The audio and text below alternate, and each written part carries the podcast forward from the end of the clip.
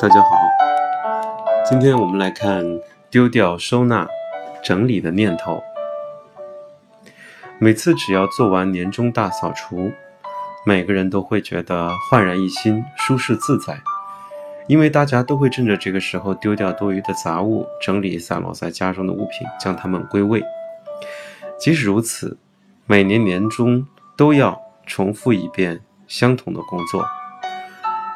充分的利用家中的死角，将所有的物品收纳起来。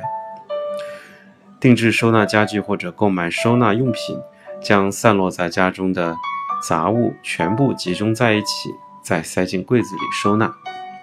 随着时间过去，生活再次忙碌起来，不知不觉中，家里又恢复了原本凌乱的模样。除非你是一个自律甚严的人，否则依赖收纳。和整理术的结果呢，只会让你不断的重蹈覆辙。与其依赖收纳或者整理，你最该做的是减少物品的数量。